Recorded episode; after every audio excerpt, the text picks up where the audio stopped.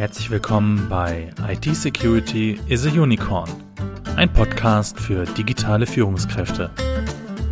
Dieser Podcast wird gesponsert von BISA, der Bernards Information Security Agency. Ja, hallo und herzlich willkommen zurück hier zu einer weiteren Folge, die da heißt Manipulation im Internet. Was können wir überhaupt noch glauben? Wenn Sie zu einem Thema recherchieren, etwas wissen wollen, dann tun Sie das vermutlich im Internet. Immerhin sind 80 Prozent der Deutschen im Internet aktiv und 60 Prozent besitzen ein Smartphone. Da ist es nur logisch, dass die digitalen Medien unsere Meinungsbildung und auch unsere Informationsfindung maßgeblich beeinflussen. Ich denke dabei an zum Beispiel Kundenbewertungen bei Amazon oder politische YouTube-Kanäle, Social Media. All das hat großen Einfluss auf die Art und Weise, wie wir die Welt wahrnehmen. Oder haben Sie noch nie ein Produkt auf Amazon bevorzugt, weil es gute Kundenrezensionen hatte? Das Internet wandelt also die Öffentlichkeit. Laut manchen Experten findet durch das Internet der größte Strukturwandel in der Gesellschaft seit der Erfindung des Buchdrucks statt. Mit dem Zusammenkommen weniger Faktoren kann heutzutage die Meinung jedes einzelnen Nutzers schnell sogenannt viral gehen und großen Einfluss auf die öffentliche Meinung haben. Damit ist das Internet das wichtigste und das mächtigste Meinungswerkzeug in unserer digitalen Welt. Daher beschäftigen wir uns im heutigen Podcast, in der heutigen Folge mit Lug und Trug im Internet. Bei der Meinungsbildung heutzutage muss man sehr vorsichtig sein. Große Social-Media-Plattformen wie Facebook und so weiter werden ja oft zur Informationsbeschaffung genutzt. Was allerdings oft trügerisch ist, denn auf Plattformen wie Facebook wird das Userverhalten analysiert, sodass dem Nutzer zu den Interessen passende Beiträge vorgeschlagen werden können. Der Einfluss auf die Meinungsbildung wird in sozialen Medien nur allzu gerne auf verschiedene Art und Weisen ausgenutzt. Dazu lenken bestimmte Nutzer, aber auch Agenturen mit verschiedenen Taktiken den öffentlichen Meinungsdiskurs in bestimmte Richtungen. Eine dieser Taktiken sind sogenannte Social Bots. Social Bots sind Social Media Accounts, die von einer zentralen Software gesteuert werden. Und so können teilweise tausende Accounts simultan gesteuert werden, um für bestimmte Themen zum Beispiel Stimmung zu machen oder bestimmte Sichtweisen zu fördern. Diese Social Bots wurden beispielsweise bei der letzten US-Wahl zur Meinungsbeeinflussung eingesetzt.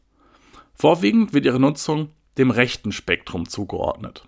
Aber Social Bots sind nicht der einzige Pfeil im Köcher der Social Media Manipulatoren. Ein weiteres sehr beliebtes Vorgehen ist das sogenannte Mikrotargeting.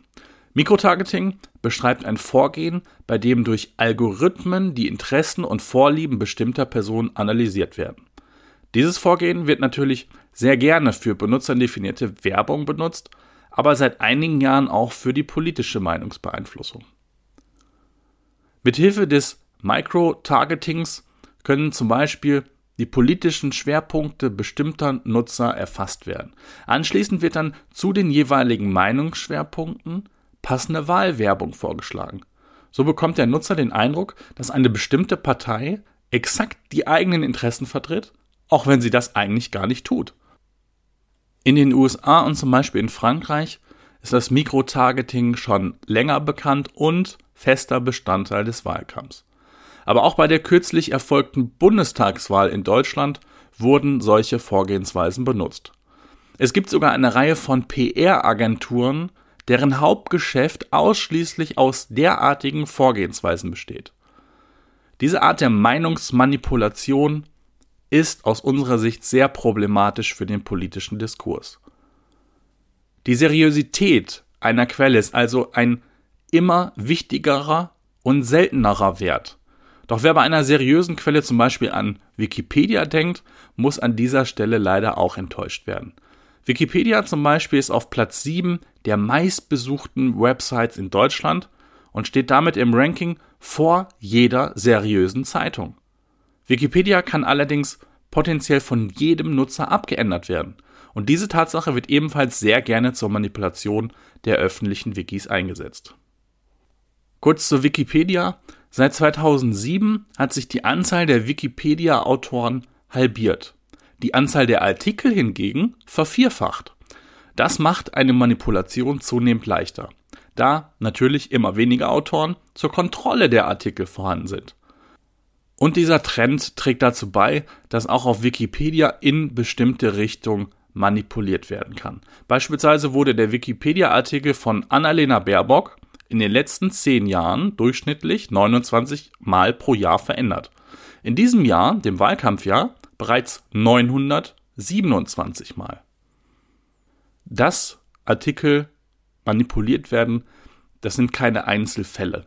Eine Untersuchung des ZDF mit netzpolitik.org aller Artikel über Bundestagsabgeordnete, die zu mindestens 50 Prozent von nur einem Autor geschrieben wurden, ergab, 87 dieser Wikipedia-Artikel wurden sehr wahrscheinlich manipuliert. So wurde zum Beispiel der Artikel des FDP-Abgeordneten Reginald Hanke größtenteils von dem Wikipedia-User FDP Thüringen verfasst, was, naja, sehr auffällig ist, finden Sie nicht? Einige PR-Agenturen wie beispielsweise die Wiki-Manufaktur aus Berlin richten sogar ihr komplettes Angebot auf die Manipulation von Wikipedia aus. Aber glücklicherweise kann man noch glauben, was man sieht. Wenn ein bestimmter Politiker in einer Rede etwas sagt und die Lippenbewegung oder Videoschnitte übereinstimmen, muss es doch auch wirklich gewesen sein, richtig? Leider stimmt auch das nicht, denn die Technologie der sogenannten Deepfakes macht die Fälschung genau solcher Videos möglich. Doch erst einmal, was sind Deepfakes? Deepfakes sind täuschend echte Bilder oder Videos von einer Person, die allerdings mit Hilfe einer künstlichen Intelligenz erstellt wurden. Und diese KI lernt, wie ein Gesicht aussieht, wie es sich bewegt und kann es dann auf ein beliebiges anderes Gesicht projizieren. Und so kann das Gesicht einer Person auf einem Bild oder in einem Video einfach durch das einer anderen ersetzt werden. Deepfakes werden schon lange in zahlreichen Filmen verwendet, beispielsweise 1990 in Jurassic Park oder in Fast and Furious 7, wo der Schauspieler Paul Walker tragischerweise während der Dreharbeiten, also während des Zeitraums der Dreharbeiten verstarb und sein Bruder die Rolle für den restlichen Teil des Films übernehmen musste. Doch auch ohne solche tragischen Anlässe wird die Technologie in Filmen eingesetzt. Und dank der Deepfake-Technologie können die Lippenbewegungen passend zum Beispiel zu mehreren Sprachen synchronisiert werden, auch wenn der Originalfilm nur in einer Sprache vorhanden war. Früher mussten solche Deepfakes aufwendig per Hand erstellt werden und waren extrem zeitaufwendig. Heutzutage kann jeder zu Hause einen Algorithmus aus dem Internet kopieren und sich eigene Deepfakes erstellen. Alles, was man heute dazu braucht, ist genügend Bildmaterial der jeweiligen Person, eine gute Grafikkarte und ein wenig übrig gebliebene Zeit. Dank der heutigen Social-Media-Kultur können Bilder und Videos meistens zuhauf über Social Media beschafft werden. Und das macht berühmte Personen so zu sehr beliebten Deepfake-Zielen, da es von diesen ja massenhaft Bildmaterial öffentlich zugänglich ist. Auch diese Technologie bietet zahlreiche Möglichkeiten zur politischen Beeinflussung. Und so können erschreckende Bilder oder Videos von feindlichen Politikern erstellt werden, die zum Beispiel im eigenen Lager dann nur allzu gerne als echt angesehen werden. So kann auch gezielt Rufschädigung oder politische Propaganda erfolgen, von der Erpressung der Betroffenen ganz zu schweigen. Doch einige Schwachstellen hat die Technologie glücklicherweise noch. So können Stimme und Frisur aktuell noch nicht damit verändert werden. Kopfhaltung und Körpersprache passen teilweise nicht zusammen und die Mundbewegungen sind asynchron und der Mundinnenraum oft unscharf. Doch um diesen kleinen Makel zu erkennen, muss man oft sehr genau hinschauen. Das beste Mittel, um heutzutage noch wahr von falsch im Internet unterscheiden zu können, ist eine seriöse Quellenüberprüfung. Und selbst das ist oft recht schwierig.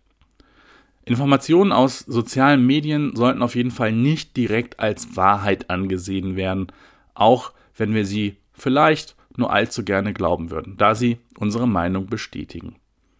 Wer die eigene Meinung auf Social-Media-Beiträgen anstatt auf journalistische Recherchen seriöser Zeitungen stützt, riskiert die Bildung einer Meinung, die nicht auf einer sachlichen und wissenschaftlichen Grundlage beruht, sondern lediglich auf der Funktionsweise der Social-Media-Algorithmen.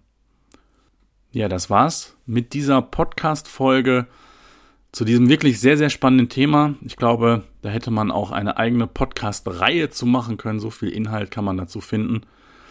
Kurzer Disclaimer noch zum Abschluss.